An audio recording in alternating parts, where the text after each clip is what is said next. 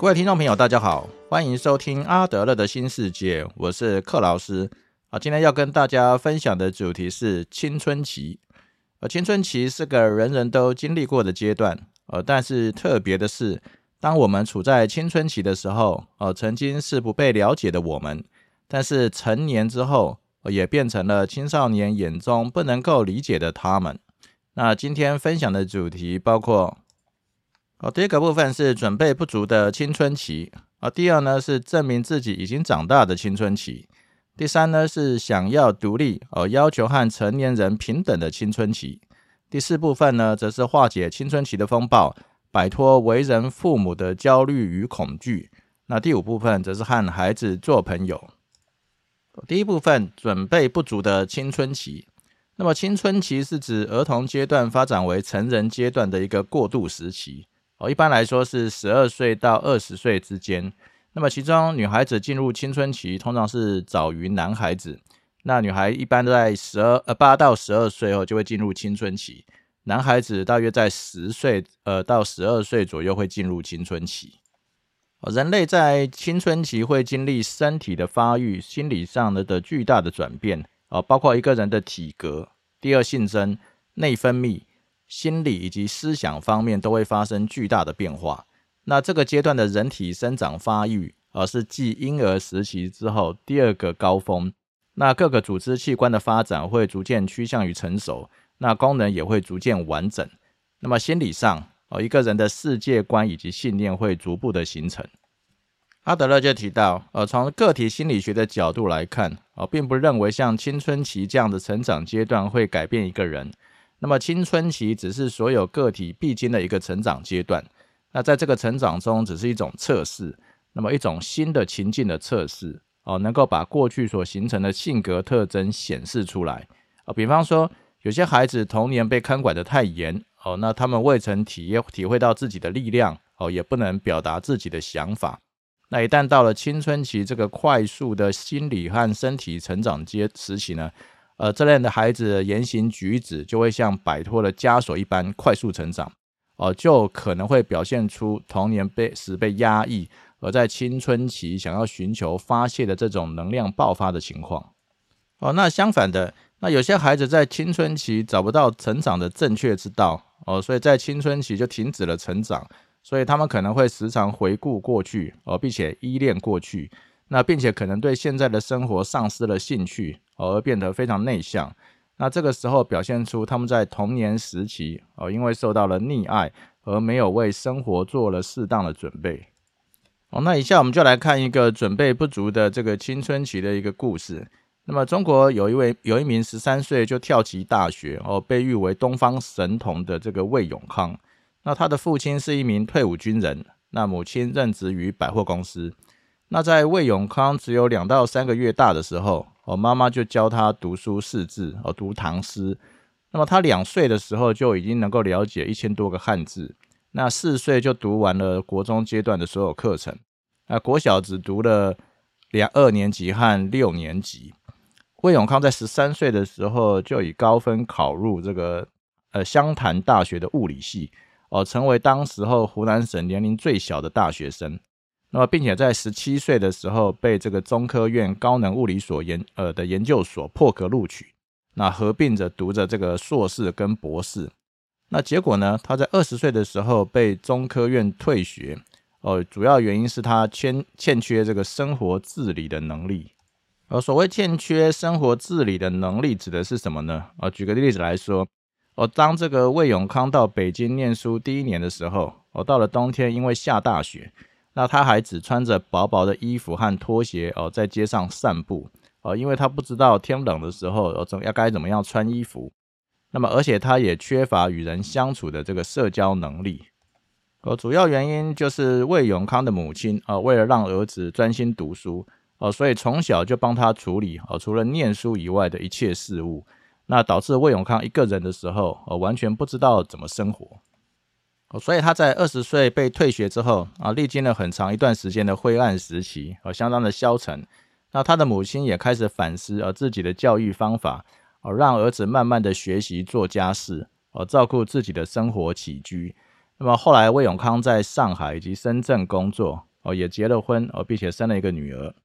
那他母亲跟他虽然花了很大的力气哦，才慢慢让生活回到正常啊，不过因为健康早就已经受损哦，所以在他三十八岁的时候就因病过世。那魏永康在世的时候曾经表示，呃，自己一生最大的心愿呢，就是回到学校重新读书，呃，因为读书哦是他的专长和兴趣。阿德勒就提到，呃，这些问题啊，其实不是在青春期才产生的，哦，只不过是在青春期才清晰的浮上台面而已。那么他在过去就已经形成了。那如果我们真正的了解一个孩子啊，如果我们给他更加独立的表达自己的机会。哦，而不是像童年那样子处处被监视、哦监护和限制，那么我们就能够预期、哦预测他在青春期的表现，而给予协助。而第二部分，证明自己已经长大的青春期，那阿德勒就提到，哦，在青春期的小孩，哦最关键的一个问题，而且是每个青春期的小孩都会面临的一个考验，呃，就是他们觉得有必要去证明自己，而不再是个小孩子。那么其实这是一个非常危险的感觉哦，因为每当我们想要去证明些什么的时候，呃，就可能因为做的太过头而产生了风险。那青春期的孩子有尤其是如此哦，男生就想要表现出男子气概啊，女生呢就特别想要表现出这个女性的特质比方说青春期的男孩子哦，经常喜欢扮演一种聪明、勇敢和自信的男人的角色。啊，但是如果做的太过头的话，哦，就可能会模仿到一些成年男性一些不良的习惯，啊，例如抽烟、哦喝酒、不正常的性行为，哦，甚至有些人为了只是为了要表现和炫耀自己的男子气概而不惜犯罪，那想要用这些不良的恶习来展现出男子气概的行为，啊，常常出现在那些想要获得优越感，啊，想要成为领袖，哦，和想要让人家注意到的男孩子身上。啊，不过阿德勒就提到，哦，尽管这类型的男孩子看起来很有气势，哦，很有野心，哦，但他们的内心通常都是比较脆弱的。那这种人虽然积极主动，哦，但是却没有勇气。那他们只是想寻求一种不费力气的生活，哦，一种看似无需努力，哦，就可以达到他们认为的成功。那么以青春期的女孩子来说，那阿德勒就提到，经常会发作啊，发现一种类型的女孩子。那他们会去夸大与异性的关系，哦，变成好像很很怕男生。那这种女孩子可能会认为自己在家受到了压制，哦，或父母管教的太严厉，哦，总是和父母吵架。那为了惹父母生气，哦，就可能会和任何自己遇到的男生交往。那么想要他们想到，哦，如果自己的父母发现自己的所作所为之后，可能会感到痛苦，那自己就会觉得非常的开心。那另外一种女孩子哦，到了青春期哦，有可能会表现出厌恶自己女性的角色，那他们就开始喜模喜欢模仿男孩子。那这类型的女孩子如果做了太过头的话，那就可能会模仿青春期的男孩子的一些坏毛病哦，比方说上述讲的这个抽烟喝酒，或者是拉帮结派等等。哦，那阿德勒就提到啊，解决的办法。哦，就是向他们解释哦，并且指出来，就是说，他们其实不必向我们证明他们不再是个小孩子了哦，因为我们不需要这种证明。那么这样子啊，或许可以避免他们这种过度的行为。哦，第三部分哦，想要独立啊，和要求成和成年人平等的青春期。那阿德勒就提到哦，青春期的行为目的哦，主要是想要表达他的独立性。哦，并且要求和成年人一样的平等。那么，经常可以发现许多青春期的孩子渴望离开家庭。哦，这是因为他们对家里的情况感到不满。哦，便想要找机会断绝跟家庭的联系。哦，不再想要被这个家庭供养。那另外一类的小孩，离家的渴望可能没有那么强烈。那么，他们就会找机会不回家过夜。那一方面，呃，跟同学或朋友在外过夜，呃，相对比起乖乖待在家里有趣的多。那另外一方面，呃，这也是对家庭的无声指控。那因为他们觉得在家不自由，哦，总觉得受到了监视和看管。那也有可能没有机会表达出自己的意见跟感受，而觉得受到压制。哦，对自己儿女监管过头的父母，哦，原本是希望他们成为好小孩，哦，没有想到好像他们就变坏了。那阿德勒就说，哦，这最主要是父母缺乏对心理学的认识。那么这类的错误往往不在小孩子而在他们的父母身上，啊，因为他们没有使自己的儿女为他们必要的遭遇的情境而做好准备。哦这类的父母过去总想要把小孩子保护起来，啊，却没有训练他们具备哦避免青春期陷阱所需要的判断力和独立性。哦，另外一个特质呢，哦，是青春期是孩子哦开始表现自我的危险时期。那这个时期的孩子，呃，更希望受人瞩目。那么，对于丧失他人的瞩目、丧失他人的关注或丧失他人的欣赏，哦，感受也会更加的强烈。啊，比方说有些小孩子，哦，他们在学校一直是个好学生，哦，受到老师的这个高度赏识。后来他们进入到一所新的学校哦，比方说念了国中哦，念了高中哦，或者是转换到一个新的社会环境哦，比方说开始工作了。那么很多优秀的学生在转换的过程中，我就并未保持优秀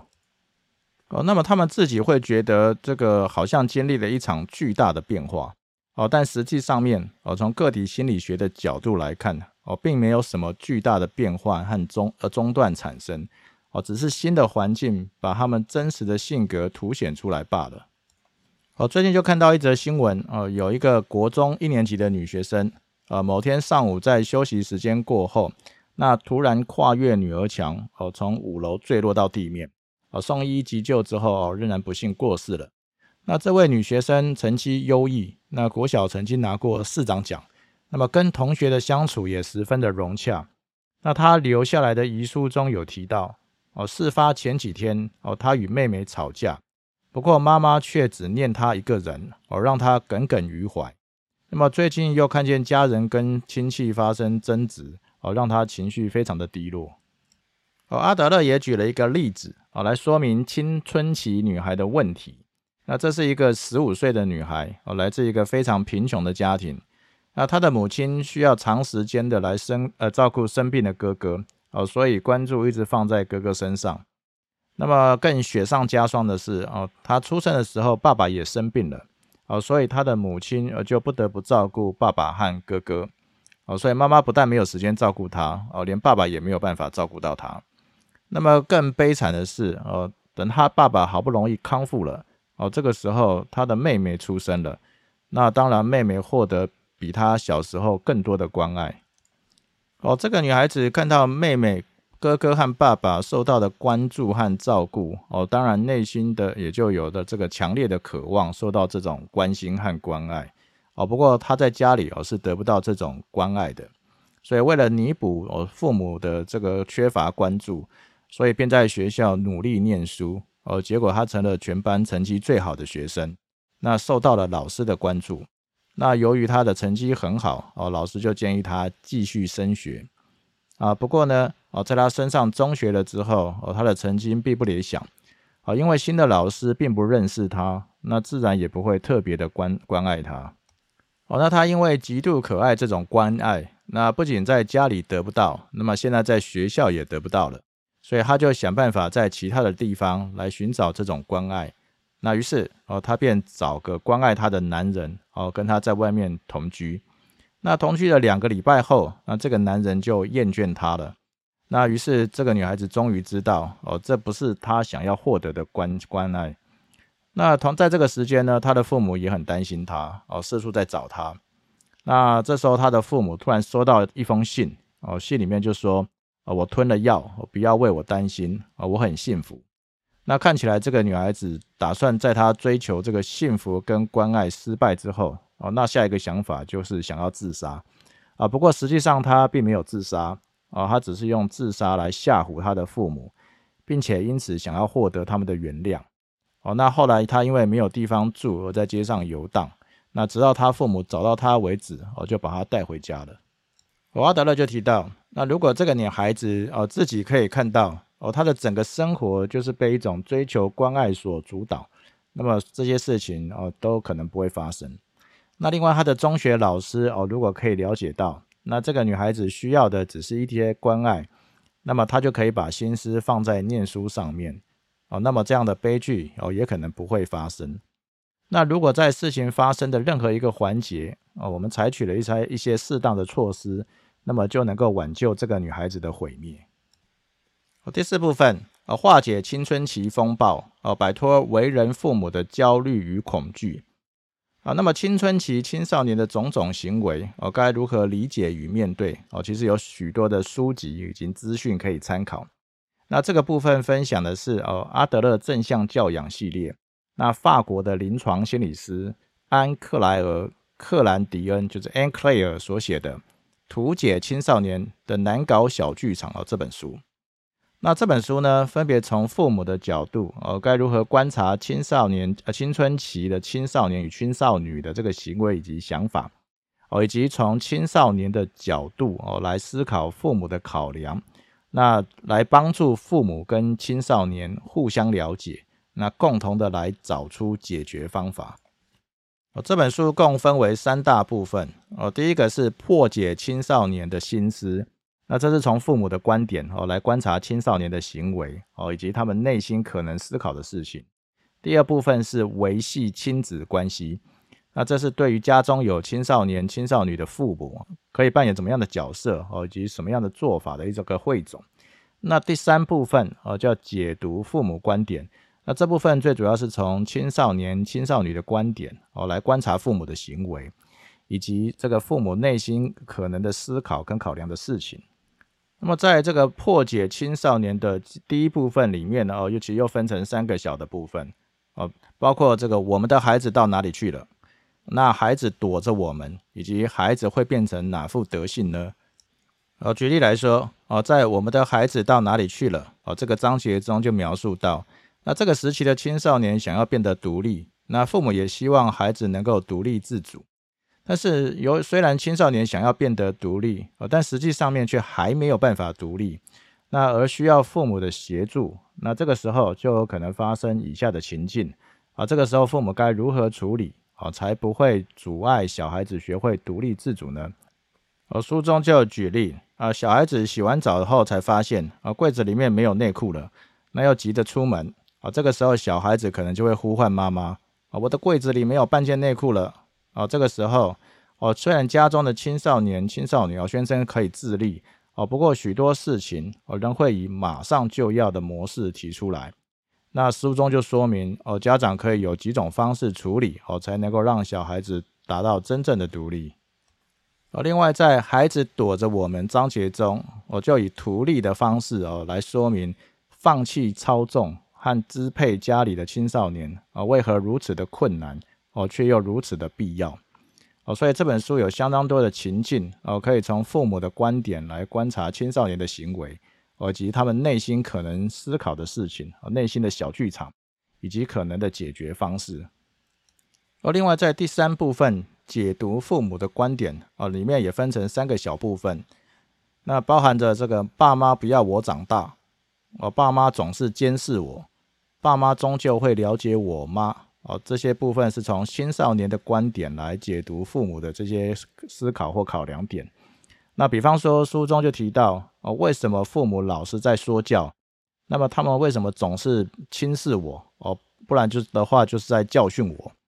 那书里面就会提到，就是说父母为什么会有这些说教的行为呢？啊，可能的原因就包括哦，他们年轻的时候也忍受过这种事情，哦，所以他们老了之后哦，也会这样对我。哦，就是这么对，一样是这样对青少年，哦，或者是他们觉得自己是为人父母，哦，所以必须要负起责任，那或是呢，哦，这就是父母哦最容易做到的事情，也就是说，念小孩可能比较容易做得到这样，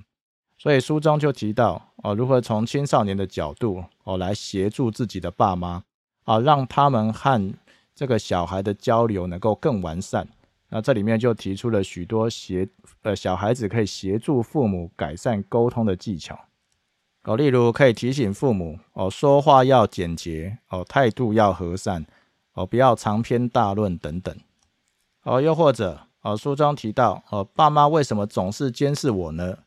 哦就有提到哦可能的原因呢是因为父母觉得害怕哦，或者是他们希望哦事情能够全部依照他们的方式来去做。那或者是他们对于这个青少年该有的表现哦，已经有了先入为主的想法啊，所以啊，如果我就是青少年要回避爸妈或者躲着爸妈的话，那爸妈的态度可能会更强硬哦，表现出更加固执。那这个时候就有可能会爆发危机。那青少年该怎么处理呢？这个书中也有列举一些这个青少年比较理想的处理方式，来提供给青少年哦或青少女来参考。哦，第五部分哦，和孩子做朋友。哦，在 Netflix 脑内解码哦，青春期的脑哦，这个影片中有描述到哦，他说人类的大脑一直要到二十五岁的时候才会发育完成。那由于掌管这个理性思考的这个额叶皮质啊，哦是最晚才发育的，那么造成青少年在决策的时候，理性思考的脑哦跟其他的部分的大脑沟通的速度比较慢哦，那因此其他的部分就会抢先做主。那特别是大脑管理情绪的中枢叫杏仁核哦，会先发生作用哦。这显示了青少年比较容易因为情绪而去做决定，而不是因为理性哦。因此，青少年跟青少女的这个在青春期的行为啊，有生理发展的因素哦，也有心理发展的因素。那么阿德勒认为哦，防止青春期的孩子的问题哦，最好的方法之一哦，就是培养友谊。那他提到，就是说，孩子之间应该成为好朋友跟好伙伴。那么，孩子也应该与家庭成员之外的人交朋友。那么，家庭成员之间应该要互相信任。那么，也要设法让孩子相信父母和教师。但实际上面呢，呃，在青春期，只有那些一直是孩子的朋友和同理他们的父母和教师，哦，才能够继续引导他们。那么，除此之外，父母或教师如果想要指导他们，呃，就会立即的被青春期的孩子拒于门外。那么孩子不会信任他们，呃，会不会把他们当成是外人哦，甚至是敌人。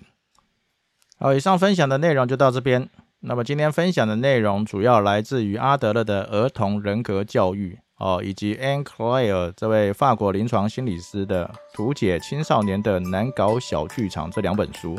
那么推荐给正在教养青少年而烦恼的家长们，哦，以及曾经是也经历过青春期的我们，啊，让我们有机会，哦，透过检视青少年的人格发展，哦，来了解过去的我们，为什么会变成现在的我们，好，谢谢大家的收听。